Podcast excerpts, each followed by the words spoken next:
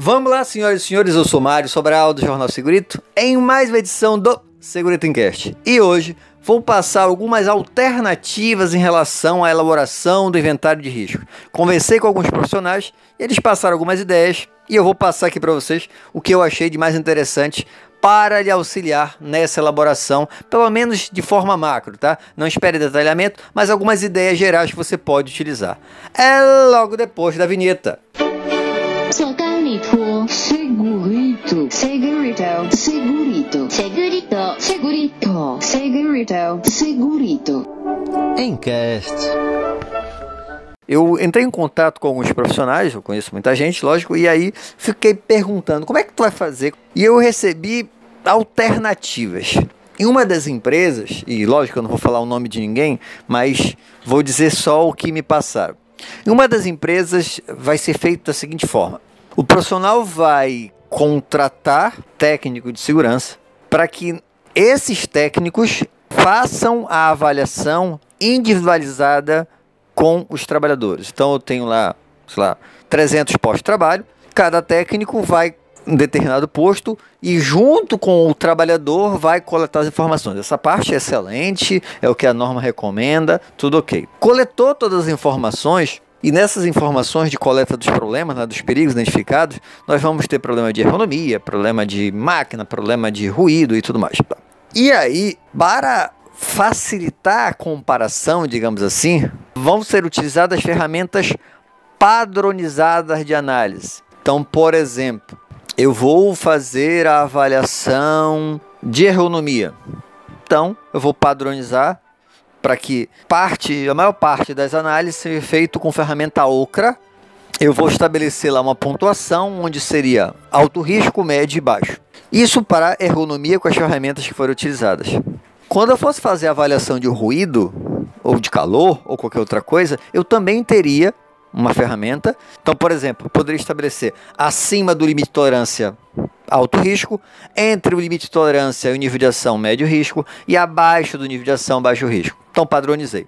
E o resultado de cada análise separada eu vou comparar na matriz de risco. Então ele já chega na matriz de risco com uma pontuação pré-estabelecida de alto, médio ou baixo. E essa matriz de risco seria só para fazer o refinamento. É uma sugestão.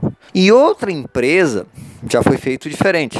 Eu também vou utilizar ferramentas para cada situação, mas neste caso eu vou detalhar mais. Então, por exemplo, se eu for trabalhar com ergonomia, eu não vou padronizar, eu vou, achar, eu vou usar o que a gente utiliza hoje. Então, vou pegar uma análise ergonômica que, que foi utilizada hoje e, com base nesse resultado, que pode ter sido qualquer ferramenta, essa identificação desse problema bruto, eu vou usar alguma metodologia existente já para fazer essa comparação entre esses perigos identificados. É um pouquinho diferente do anterior, porque no anterior já vem para essa matriz com o alto, baixo e médio risco definido. Eu só vou comparar os altos com os altos, os médios com médios e os baixos com baixos. Nessa outra situação, não. Eu venho com a identificação, eu identifiquei todos os problemas, fiz uma pré-avaliação que serve até como uma pontuação para minha matriz, pode ser feito assim. Só que a matriz é que vai definir, no final das contas, o que é médio, alto ou baixo.